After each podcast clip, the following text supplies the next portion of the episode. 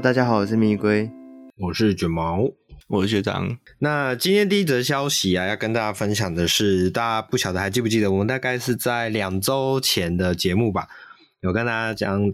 呃，跟跟大家讲到说，这是 B N W 预计在今年的二零二二年的 CES 展上面要展出可以变色的车，然后那时候我们还戏称，哎，比如说，哎，我记得是青蜂侠的那一台。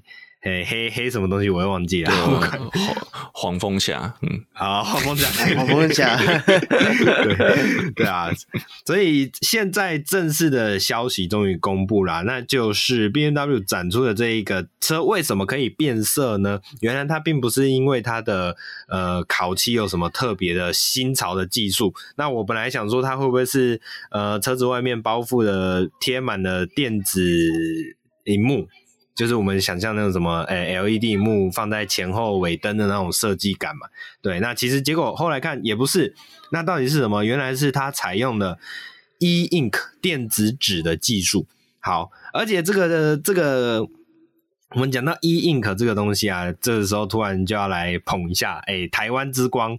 对，为什么呢？嗯、因为这个 E Ink 技术原来是台湾的一间呃，我们专门在深造电子纸技术的一间公司，叫做元泰科技。好，然后这个元泰科技，诶，它还是有股票的八零六九。对 对对，因为我来不及了。对，来不及了，因为我去查一下它股价，它昨天爆喷，然后但但是今天暴跌，我在想是不是被当冲玩？对，好，没关系，重点就是这是其实是诶、欸、E Ink 这一间元泰科技啊，据新闻是指说它是全球电子纸的领导厂商，所以也算是台湾的一个隐藏之光吧，对，大概这种感觉。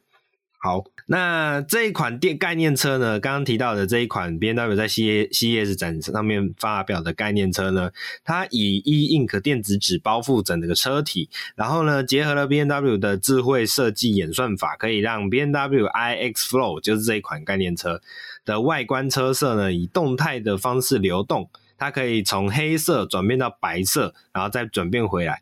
然后我甚至有看那个影片呢、它除了车身的颜色可以不断的变换以外，它连轮框上面都包覆了这种电子纸，嗯、所以连轮框上面，因为这一款车有点像这种五辐式的轮框，然后五辐式的五辐式大面积轮框，那也就是说它可以很明显的看辨识出五个色块、五个区块，所以它的这个变色程度是甚至是可以是有点像那种我们在路上看到用什么荧光灯。包着你的车车车子轮圈啊，然后去做跳色的一块一块跳色的那种感觉，对，所以它的这个黑色白色的色块区也是可以这样一块一块跳色。OK，好，那刚刚提到这个 iX Flow 这一台车啊，采用了 E Ink Prints 这个变色可变色的电子纸，这个电子纸的薄膜技术是专门为了建筑以及设计领域所开发的。那透过了程式编码的方式，就可以让 B N W 充分的运用这个这个电子纸的一个特色，然后可以刻制出图文啊，或者是色彩啊，或者是就像刚刚讲的，甚至是动态都可以做应用。好，那这个专案是由元泰以及 B N W 双方旗下研发团队。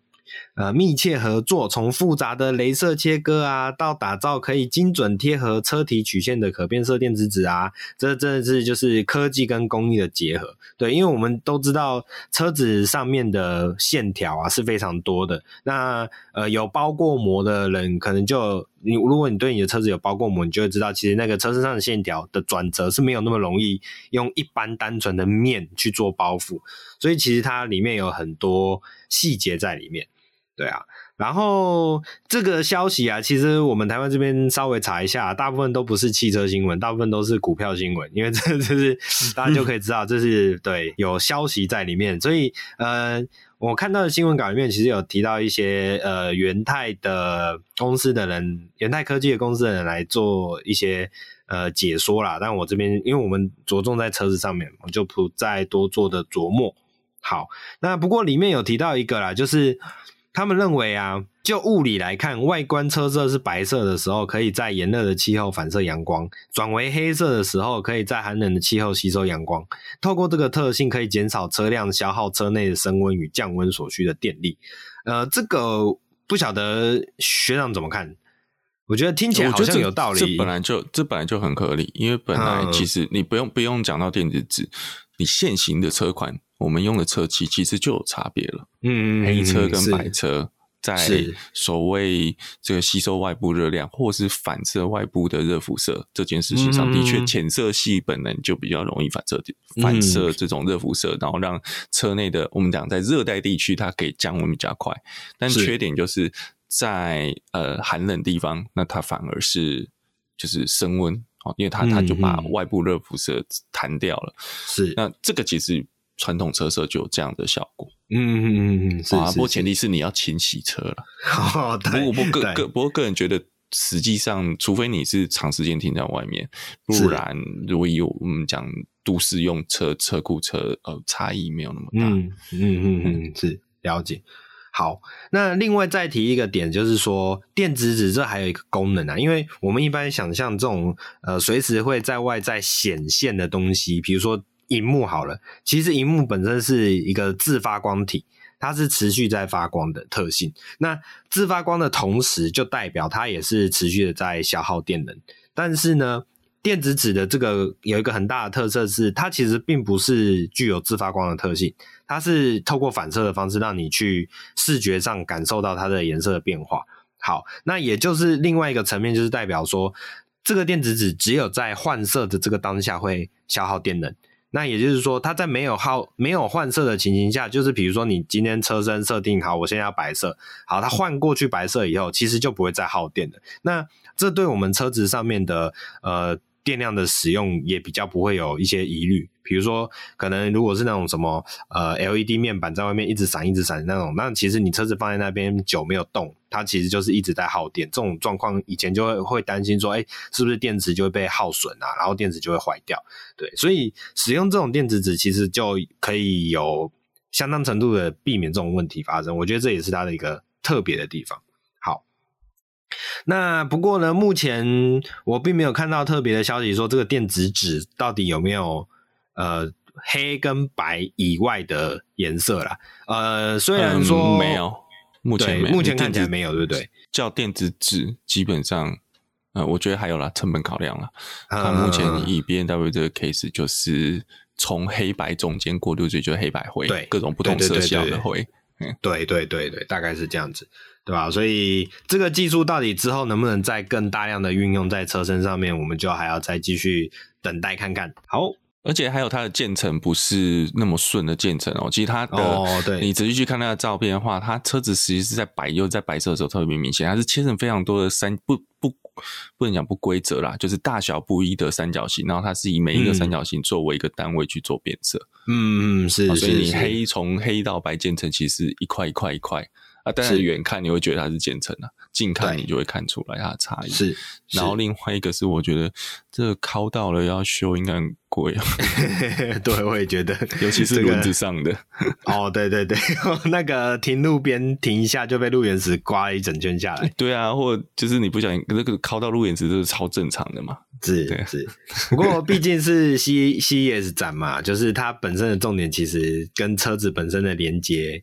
也也不能说没有关系，那就是一个火力展示啊，对对对，技术上的火力展示，对对对，一个技术上的突破，我觉得乐见这种新科技出现啦，对啊，嗯，好，那呃，因为讲到 C CES 展，顺便跟大家带一下，就是说，呃，我们这礼拜的呃后面的节目会跟大家再分享 CES 展上面更多跟车子有关系的新闻消息，所以千万不要忘记，诶，锁定我们这一拜后面的节目，我们在。跟大家做更多的介绍。好，OK，下一个新闻是要跟大家分享的是蓝宝坚尼的 Urus。呃，学长都讲 Urus，虽然我一开始比较喜欢 Urus，Urus，OK。好，蓝宝坚尼 Urus 上市四年狂卖一万六千辆。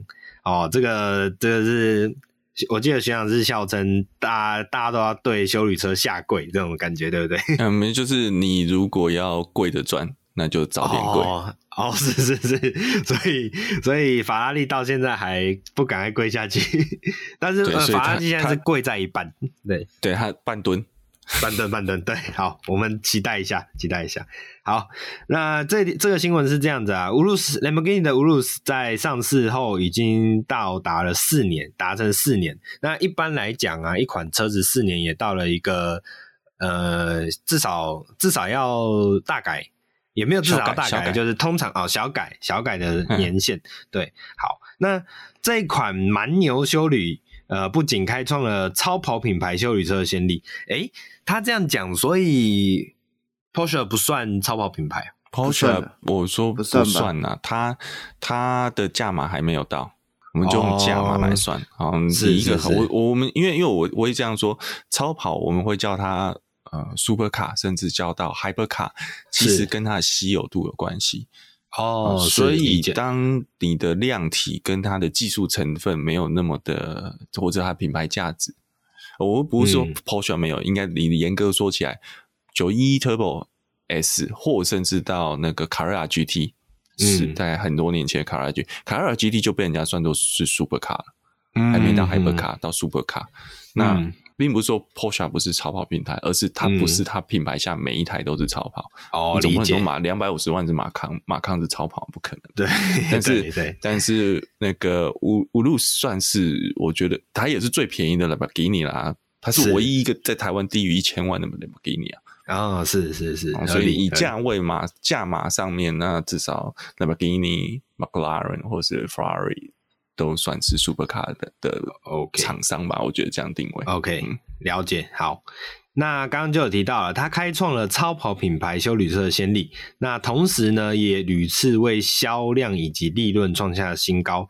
呃，蓝宝坚尼，呃，好怪，Lamborghini 近日就表示，Urus 在短短上市四年内的时间，已经销售了一万六千辆。对，这个数字其实蛮惊人的。那呃，乌鲁斯其实是继 Aventador Huracan 之后的第三款车型，呃，四年卖出一万六千辆的成绩，也超越了 Gallardo 的销售记录，并且持续累积至 Huracan 后的记录，成为蓝宝坚尼史上最畅销的车型。而且根据官方统计，有百分之八十五的乌鲁斯车主是第一次买兰博基尼的的产品。那等于是很大程度扩展了兰博基尼这个品牌的课程范围。好，那兰博基尼也为乌鲁斯投下了不少资金啊，不管是新的产线啊、喷涂车间啊、物流仓储啊、测试赛道等等，甚至是将呃它的某一个厂区的面积从八万平方公尺扩建到两倍的十六万平方公尺，并且还因此新增了七百名员工。哦，所以真的是有很大的投入。OK，那大的投入意味着是惊人的利润。从二零一七年十二月四号上市以后呢，隔年就为品牌带来了百分之四十的成长，营营年营业额高达十四点一五亿欧元，那折合台币大约是四百四十二点八亿。二零一九年呢，则增加到十八点一。亿欧元，也就是新台币约五百六十六点四亿。那去年受到了疫情影响，但一样可以缴出十六点一亿欧元成绩，也就是说大约是五百零三点八亿台新台币。OK，那现在的 Urus 搭载的四点零升 V 八双涡轮引擎，最大马力在六百四十一匹，呃，静止到破百只要三点六秒。是世界上最快的内燃机引擎的休旅车之一。那乌鲁斯也即将迎来改款，就是我们刚刚有提到的这四年的时间点，差不多这样一个小改款的车型要出现。那据传下一代车型渴望会提供 PHEV 的插电式油电动力系统。那也也其实这也是为了就是要达成二零二四年的全面电动化的这个目标啦，就是其实这个各个车厂都要尝试去达成的，对啊。所以总而言之，现在这样看起来，Urus 真的是一个非常强劲的产品，而且也算是，我觉得可以算是让我给你压对宝吧，可以这样讲。对啊，那再加上其后又有呃奥迪以及 Porsche 强大的澳元，对，在修旅车方面方面有非常深厚的制造经验，所以绝对是强强联手没有问题。好，那同样是市场内的消息，这个我觉得也不算一个小新闻的，就是呃丰田二零二一年取代了通用汽车，成为美国汽车销售的霸主。对，呃，这个日本汽车制造商丰田汽车的二零二一年的美国销量超越了通用汽车，那让这家底特律汽车制造商自一九三一年以来首次未能登上美国汽车销售宝座，所以是正式的被外来种给占领霸占。对，好，那二零二一年一到九月之间。丰田在美国卖出了一百八十六万辆汽车，而通用汽车则为一百七十八万辆，多出了八万辆。二零二零年，通用汽车全美总销量为两百五十五万辆，而丰田为两百一十一万辆，福特汽车则为两百零四万辆。诶，所以这样看起来，通用在美国的市场上其实是一直是还蛮强势的。我觉得传统传统的悍马跟好了，我们讲 Bolt。嗯，Apple 是通用的嘛？对，它可以打入这个入门电动车市场，其实一直都都有它的市场量啦。嗯、我得说，因为通用的做的车系比较就偏还是那种方便使用空间，它它在我们的认知上，哦、对它不是不是全尺寸 SUV，对对对，它不是那种 CUV 啊，嗯、不是是是是，对，主力这种都是。大型车，所以这个车子，这讲真的，在美国非都会区还是非常受欢迎的。嗯，嗯，是是是，OK。这个消息出来之后啊，丰田并没有对这个预期中的结果感到自满。那资深副总裁。Jack Hollis 发表声明表示，丰田汽车对忠实客户心存感激，但是成为第一从来都不是重点或是优先事项。哇，这样子讲是有点 啊、我也不知道到底是有给面子还是不不给面子啊。但是简而言之，呃，丰田其实还是很努力的在呃继续营造他自己的优势。那有汽车分析师表示呢，丰田将在二零二一年超越通用汽车，除非通用汽车出现奇迹。但他补充到，这不代，这不太可能代表长期的转变，因为通用汽车销售的品牌比丰田多。对，我们之前大概有跟大家稍微闲聊一下剧院底下的品牌其实是非常多的啦，对吧？所以毕竟还是有以量取胜，还有再来是本土优势，对。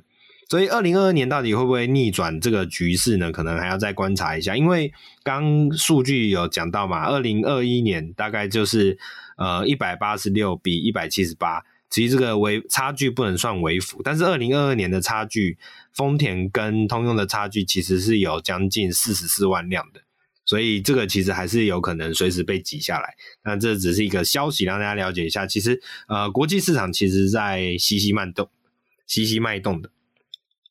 好，那一样是市场面的消息啦。我们刚刚讲的是地主对美国跟国际大霸主丰田，那现在这个就更特别了。这个是现代集现代汽车集团二零二一年的美国市场销售年增两成，首度超越 Honda。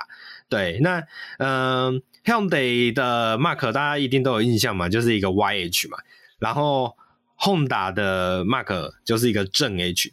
所以以前就很多人就会戏称 Hyundai 是一个诶、抄袭仔，或者是盗版 Honda。对，我甚至印象很深刻，就是呃不不晓得是哪一代的那个极速快感里面的第一台车就是 Hyundai 的车，然后好像还被戏称就是很烂啊怎样的。对，所以嘿 Hyundai 可以做到今天的这一个成绩，也是非常的令人可敬可畏。那这个新闻是这样写的：南韩现代汽车集团旗下的 Hyundai 以及 Kia 两个汽车品牌，二零二一年在美国市场总销售量年增百分之二十一点六，以呃达到了一百四十八万九千一百一十八辆，创下历史新高，并且并且写下了自一九八六年进军美国市场以来首度超车日本本田的记录。好，那。呃，其实细节大概我就不再特别去讲了，直接让大家了解一下，就是现代集团在美国默默耕耘了这么久。对，我记得以前也是有被戏称，就是呃，现代集团在美国的操作方式就是用超长的保固年限去拉那个比较低阶的市场。对啊，但是呃，人家也是真的靠这种方法做到了今天，超越了日本本田。所以，所以他确实有他强劲之处。对，不得不。我觉得反过来讲啊，呃，嗯、本田跟我们讲日系车，其实撇除当时日系车进入美国市场，他们用的方式也是相对所谓叫做，他们不是拉长保护，而是它的维修成本低廉哦，还有买价低廉。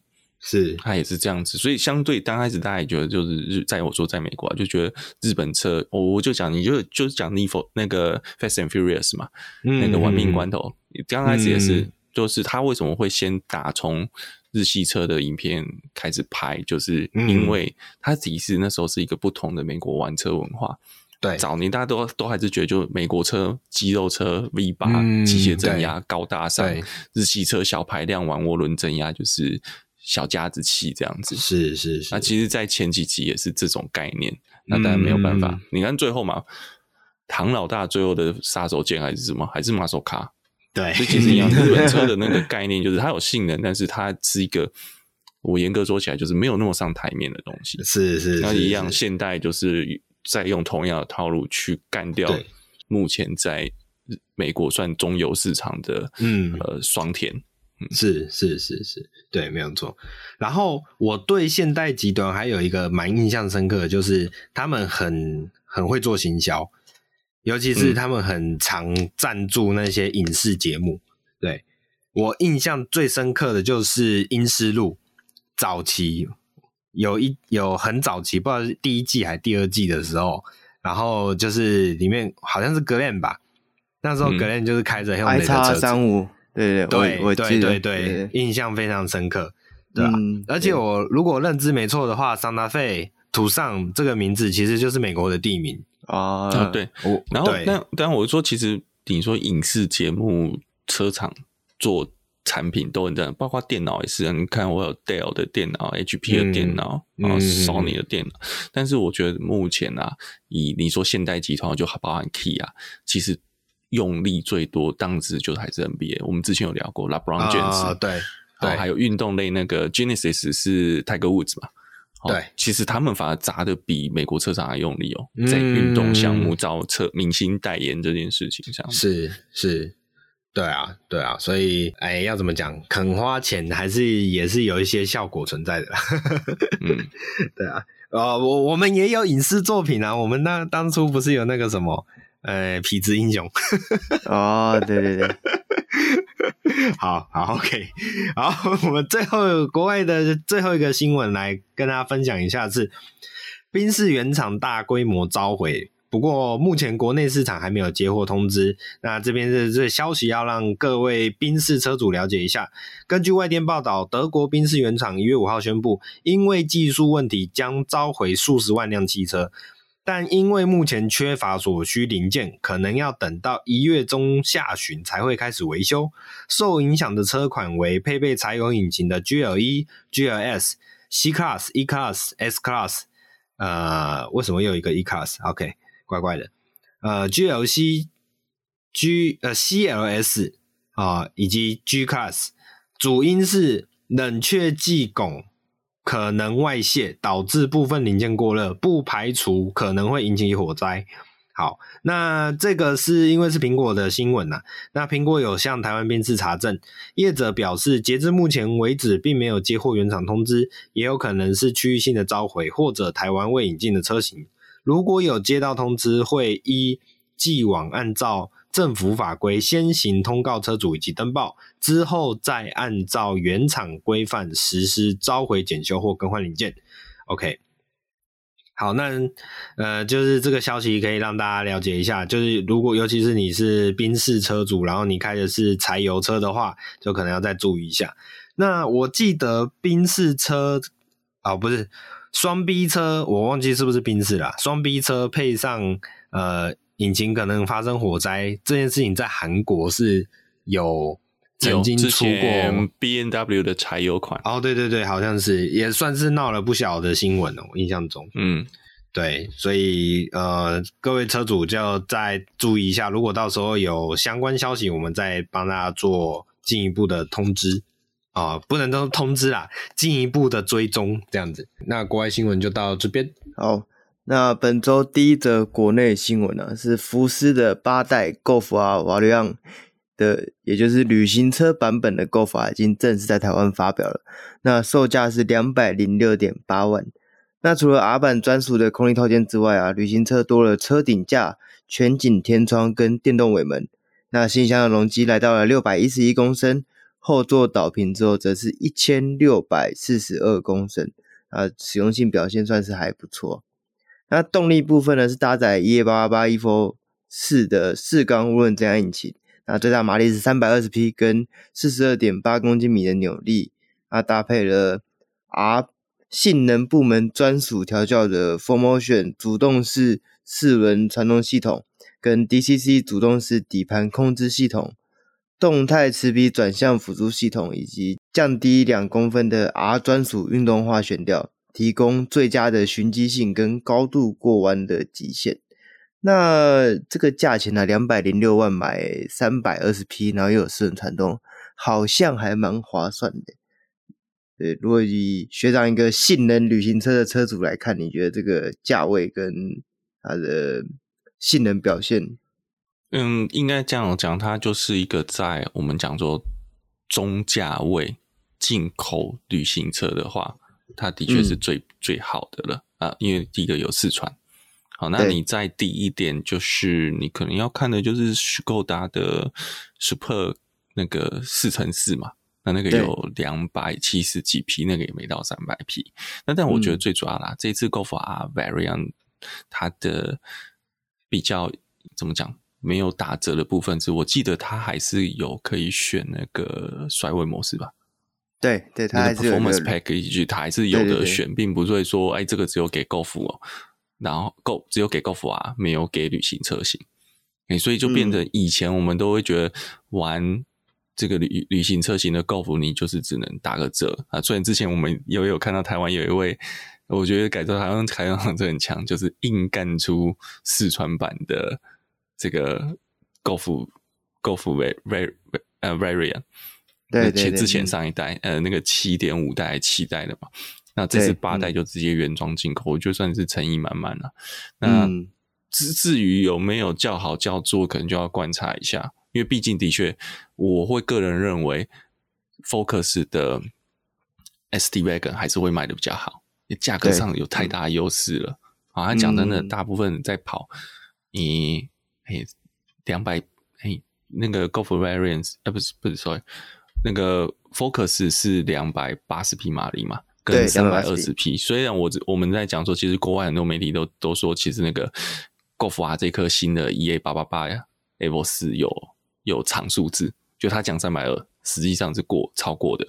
嗯，但是我觉得大部分道路上你是开不出来的，然后也是做前驱跟四驱，除非你天天在跑山路。啊，不然以日常使用上也没有差异那么大的情况下，嗯、呃，预算考量可能会就去买 Wagon 那个 Focus ST Wagon，然后再你看我我中间有有差不多七十万的价差可以拿来改车，嗯。嗯，对，好，那个你，你还可以买现代那一台，然后改更爆。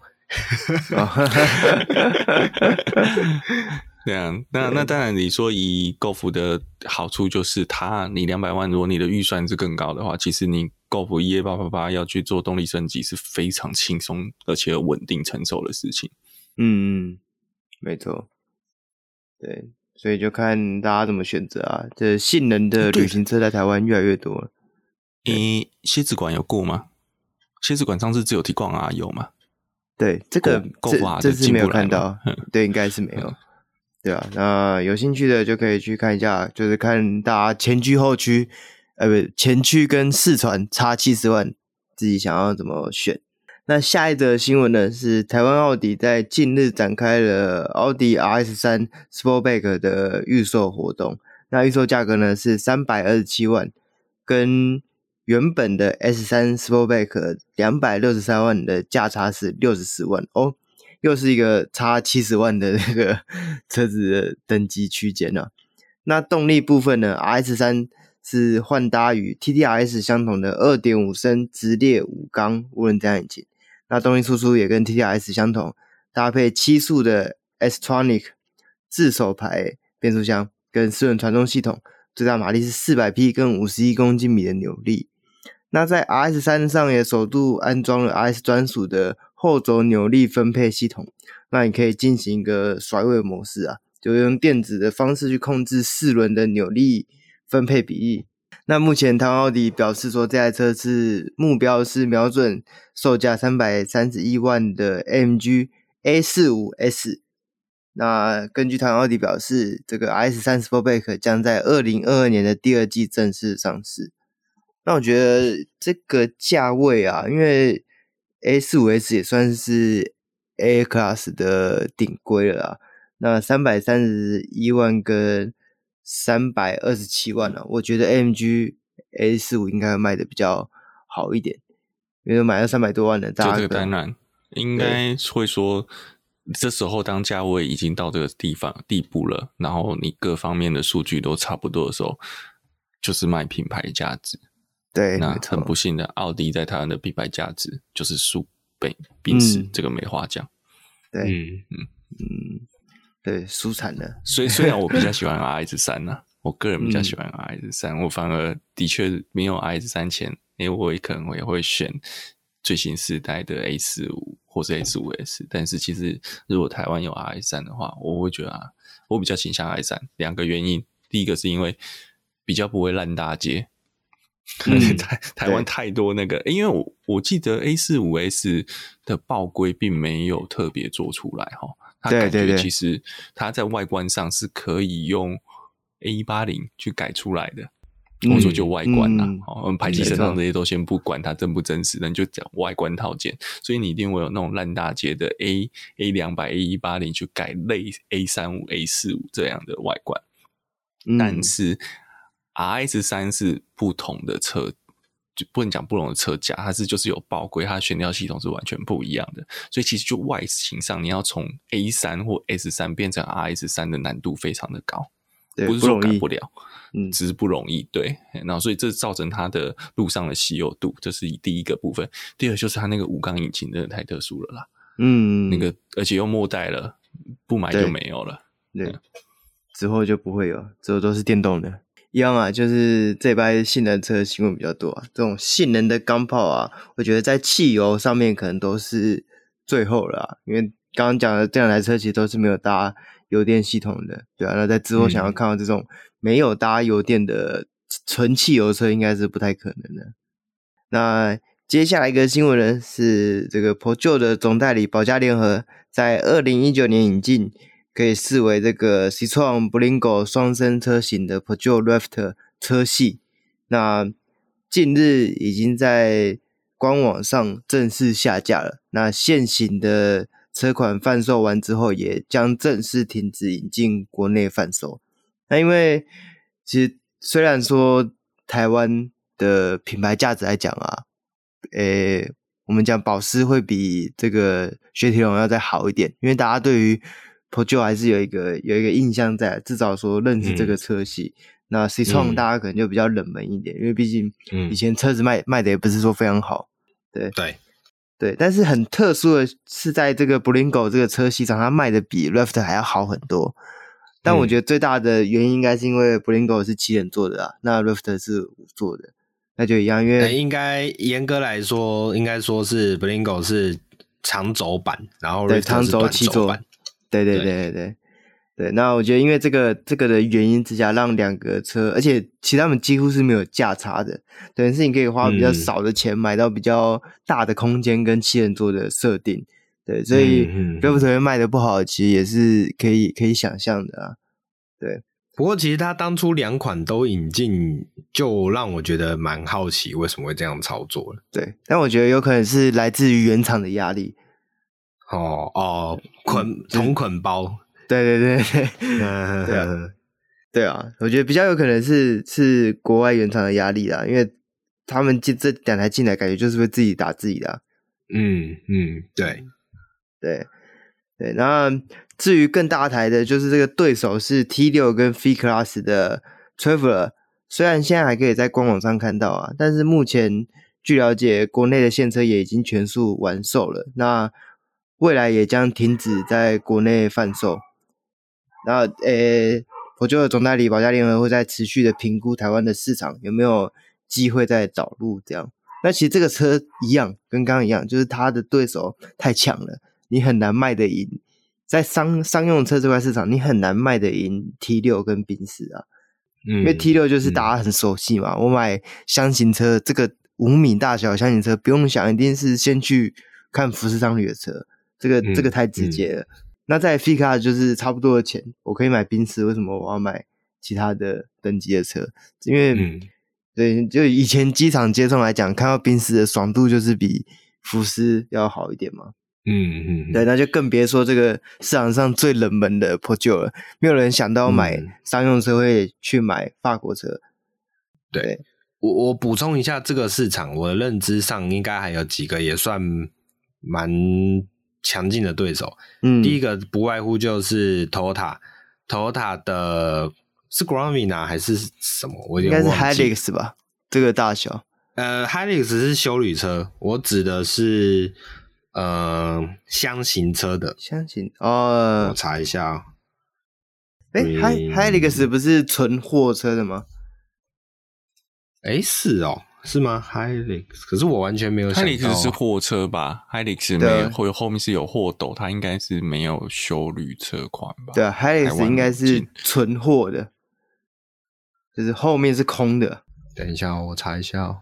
哦，Granvia，Toyota Granvia，嗯，然后 Granvia 应该就是后面有座座位的，是座位的，就是它其实就是长得丑一点点的 Alphard 那种感觉。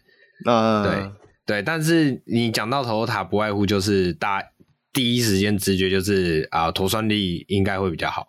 嗯，对啊，对对啊，所以他还有这个对手。然后虽然另外一个另外一个对手比较弱啦，呃呃，名声也没有很好啦，但是他毕竟比较老牌，那个就是福特的呃什么玩家，我也忘记了。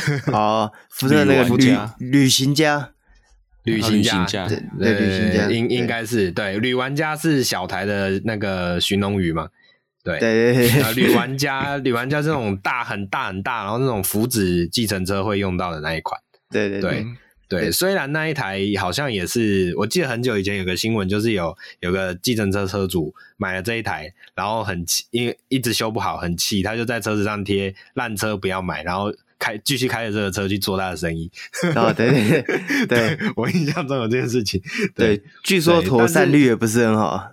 对对对，但是就是论品牌知名度，还是比你保时的知名度再好一些，对，再强一些。对啊，对啊。然后另外这个市场还有一个很特别的点是现代，现代呃南洋汽车呃南洋现代即将要在预计在今年要把嗯。呃我们之前跟大家讲过，有点像新建的那一款 MPV，大型 MPV 也也有打算要引进进来。嗯，对对，呃，我有点忘记，好像叫做 Steria，对，它有点像是接替以前的以前的哪一款车，我忘记了，但是也是有一些饭店会用的那一款现代汽车的大型 MPV，嗯，对啊，所以这个市场其实，对也还蛮特别啊，我自己觉得还蛮特别的，就是。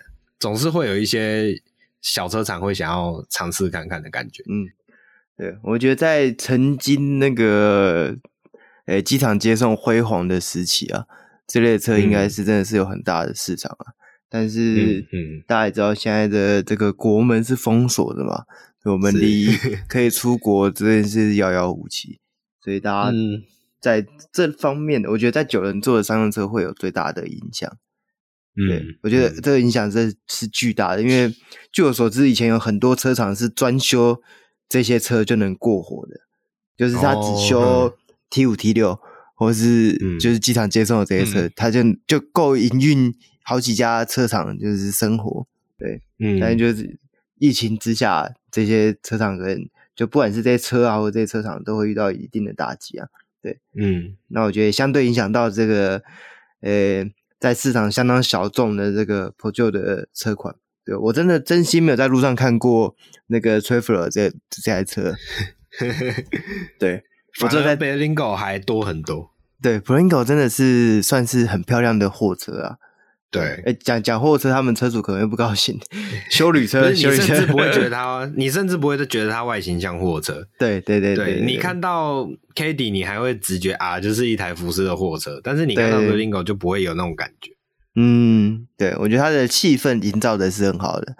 嗯，对对对对，所以我觉得对于有空间需求的人来讲，这也算是一个不错的选择啦。对，好，那接下来的新闻呢是之前有聊到，就是大改款的苏巴鲁比亚利预售的消息啊。那预售价钱就是有一百四十九点八万的手排版跟一百五十三点八万的自排双车型。那目前台湾义美汽车类将在一月十二号开始举办十六场全台的展示中心巡回，对，好像一个时间点会有两个展间摆展车吧，对，所以对于比亚利有兴趣的车主啊，可以上官网去看一下这个巡回的时间。那因为我也没还还没看过实车啊，我可能也会找时间去看一下，因为我对于新的这个。就是等于是抢先看八六的感觉，然后因为八六距离台湾上市时间还还还是未定的，对啊，对，然后这个车因为现在搭搭配的是二点四升的这个自然进气引擎啊，那据我所知，有不少对于赛道有兴趣的车主都已经订车了，因为其实这个车过去旧款的比亚利跟八六在不管是山路啊，或者是台湾的赛道都是非常常见的素体，就大家拿来改装啊，或者拿来。比赛啊，就是很常用这样的车，对，所以有兴趣的可以看一下时间，那可以去实际的体验一下，看一下这台车，因为现在应该也不能试啊，就只能只能体验一下而已。对，好，那本周的新闻就到这边结束了。那喜欢我们朋友啊，记得帮我们按赞、订阅、分享啊，点出 Apple Podcast 帮我们评分留言。那我们下一回再见，拜拜，拜拜，拜拜。